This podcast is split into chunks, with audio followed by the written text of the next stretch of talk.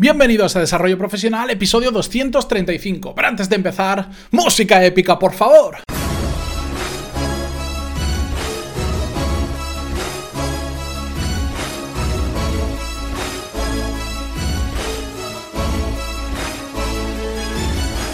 Muy buenos días a todos y bienvenidos un martes más, un episodio más a Desarrollo Profesional, el podcast donde hablamos sobre todas las técnicas, habilidades, estrategias y trucos necesarios para mejorar cada día en nuestro trabajo. Y escuchadme atentamente, si me pusieran ahora mismo, aquí y ahora, una pistola en la cabeza y me pidieran un único consejo para mejorar profesionalmente, elegiría focalizar en lo esencial. Y lo he querido dramatizar un poco porque es que me parece absolutamente fundamental realmente para mejorar y cada día lo tengo más claro. No paro de ver ejemplos, no paro, eh, llevo unos meses diferentes que he estado analizando muchos casos, digamos, de éxito y lo tengo clarísimo. El desconocimiento general que hay de lo esencial en el trabajo o en un negocio. Es un problema pero que sucede, yo creo que lo vemos a diario, sea porque estamos trabajando en una empresa, tenemos nuestro propio negocio, tenemos amigos con negocios o otros compañeros que trabajan, lo vemos muy a menudo. Y os pongo ejemplos. Ese jefe que aparece, que aparentemente es un inútil, y dices, ¿cómo puede ser que este tío esté aquí? y que no suele suceder una vez, suelen haber, nos encontramos a lo largo de nuestra vida muchos así, o cuando vemos empresas que hacen cosas muy mal. Y dices, ¿cómo puede ser que esa empresa facture tanto o le vaya tan bien haciendo estas cagadas, con el perdón de la palabra? Bien, pues resulta que yo eso también me lo he planteado muchas veces en empresas y en personas, que desconocemos qué es lo esencial de ese negocio o de ese puesto de trabajo y como consecuencia, cuando analizamos a otras personas, pues creemos que son unos inútiles, una empresa que no hace bien las cosas, pero cuando nos toca a nosotros, porque nosotros también, también nos pasa, como no conocemos lo esencial de nuestro trabajo de nuestro negocio, empezamos a hacer cosas aleatorias, cosas que realmente no son tan importantes que creemos. Y ahí es donde empieza, eh, ese es el germen de la falta de foco, que es algo que estoy viendo cada día más perdemos el foco porque, además de desconocer lo esencial, nos gusta mucho, eh, bueno, este es mi carácter y sé que hay muchos de vosotros como yo, que nos encanta empezar cosas. Nos encanta, estamos en un proyecto ilusionados, pero enseguida vemos otra cosa y queremos llevarla en paralelo y llevamos dos, tres o cuatro o cinco cosas en paralelo porque todas nos gustan mucho. En ocasiones perdemos el foco porque, mm, lamentablemente, nos tiramos a hacerlo fácil. Hay dos cosas para hacer, una fácil y una difícil. Y si no tenemos la cabeza muy amueblada, nos tiramos a esa cosa que es mucho más fácil, porque vamos a conseguir, digamos, y entre comillas, un premio instantáneo. En cambio, lo difícil supone esfuerzo y no saber si lo vamos a conseguir. En otras ocasiones perdemos el foco porque vamos a, lo que nos gusta. Si tenemos que hacer un, tenemos en una tarea, en una lista de tareas, cinco cosas que hacer esta mañana, si no tenéis la cabeza muy, muy, bien amueblada, me la juego a que tenderíamos a hacer primero lo que más nos gusta, porque nos divierte y más adelante, bueno, eso ya que no me gusta y, y si se me alarga un poco la cosa, ya lo paso para mañana o para la semana que viene, que no pasa nada, ¿verdad? Pues así se pierde el foco. Pero todo radica del desconocimiento de lo que es esencial en nuestra profesión o en nuestro negocio. Como resultado de todo esto, ¿qué tenemos? que tenemos muchas cosas hechas, ¿nos da la sensación a veces que hacemos mucho, pero conseguimos poco? Esto que digo, cuando hablamos de productividad, hacemos mucho, pero avanzamos poco, nos sentimos en el mismo lugar, pues es exactamente eso. Y viene normalmente determinado por el desconocimiento de lo esencial y la consecuente falta de foco. Pero ya sabéis que me gusta hacer los episodios problema-solución, así que ya hemos visto el problema. Vamos a la segunda parte de la solución. ¿Cómo podemos reconocer qué es lo, lo esencial? Reconocer lo esencial, déjame que lo repita, es primordial para conseguir avanzar. Si no, vamos a hacer mucho y nos vamos a quedar en el mismo sitio. Y esto lo tenemos que tener muy claro.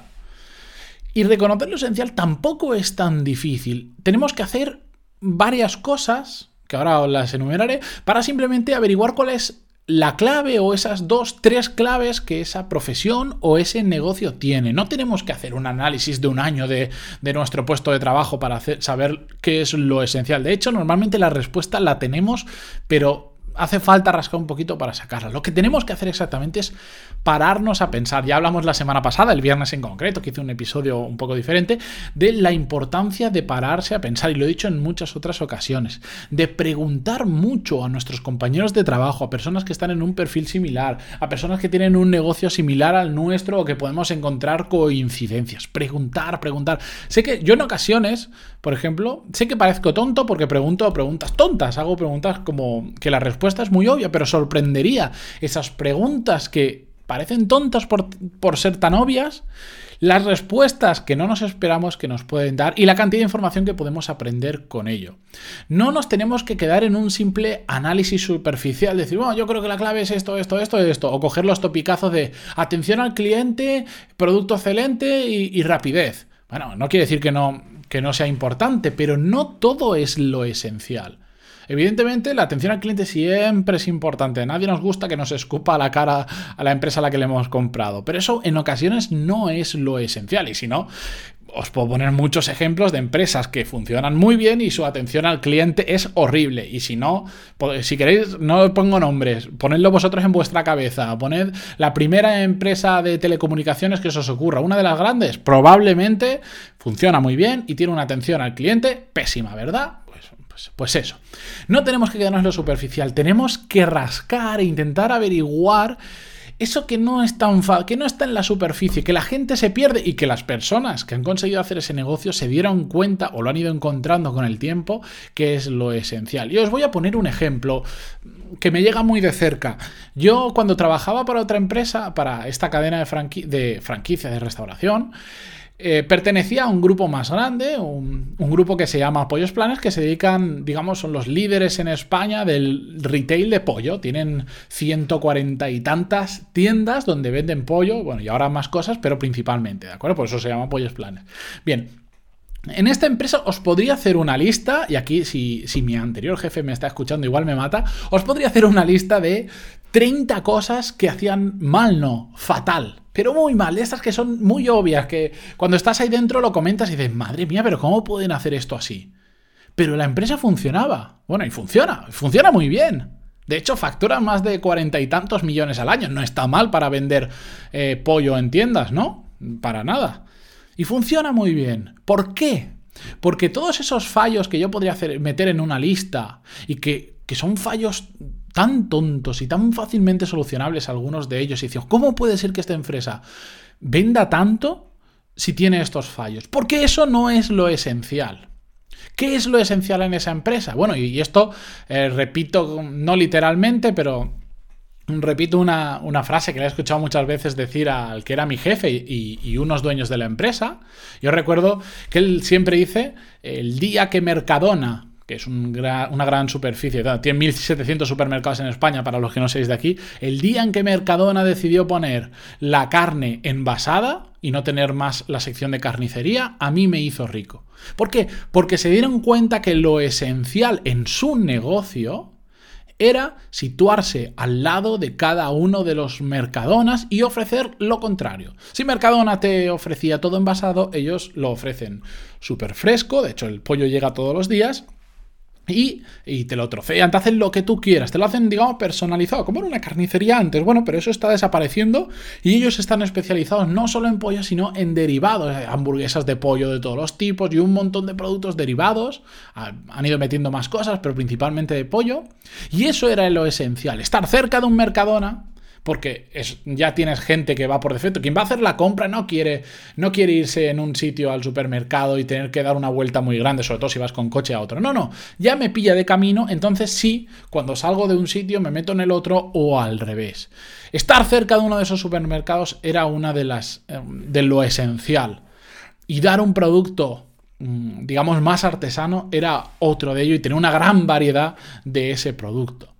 Podríamos centrarnos en todos los fallos que tenían, sí, pero pocas personas, y de hecho seguro que si Juan Planes, que era mi ex jefe, me está escuchando, me estará pensando, te estás dejando esto, esto y esto y esto, que también era lo esencial.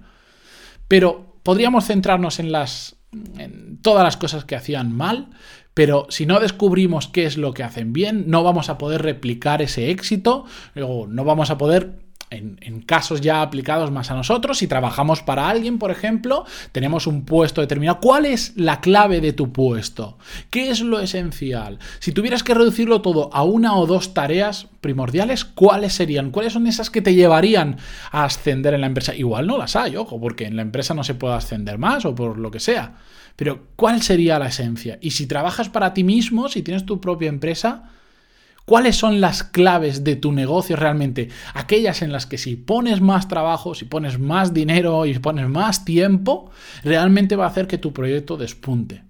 Yo esto me lo he planteado, pues claro, no, voy a predicar con el ejemplo, no puedo contar esto y que no lo esté haciendo yo. En mi propio negocio lo he estado haciendo estos últimos dos meses, sobre todo estas últimas semanas, que ya os lo he ido diciendo, y que este viernes os voy a contar al final del episodio, lo contaré un poquito con más detalle, lo que es relacionado con mi negocio, por si, porque sé que a muchos de vosotros os causa curiosidad y las cosas que he ido descubriendo y que seguro alguna me estoy dejando, pero voy encontrando el camino adecuado, el pasar de tener un simple negocio a conseguir un resultado extraordinario. Así que esta reflexión os dejo hoy día martes, eh, un poco densa igual para estar empezando la semana, pero espero que os resulte útil y que reflexionéis y que penséis qué es lo esencial en lo que estáis haciendo. ¿Trabajéis para alguien o tengáis vuestro propio negocio? Con esto yo me despido hasta mañana.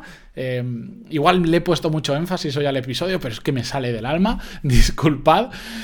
Eh, muchísimas gracias por estar ahí, por aguantarme un día más a la semana, un martes tan prontito de la mañana que hemos subido el episodio.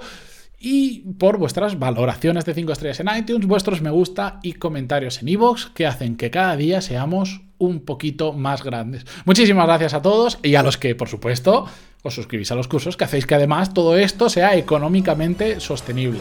Muchísimas gracias y hasta mañana. Adiós. Hay toma falsa.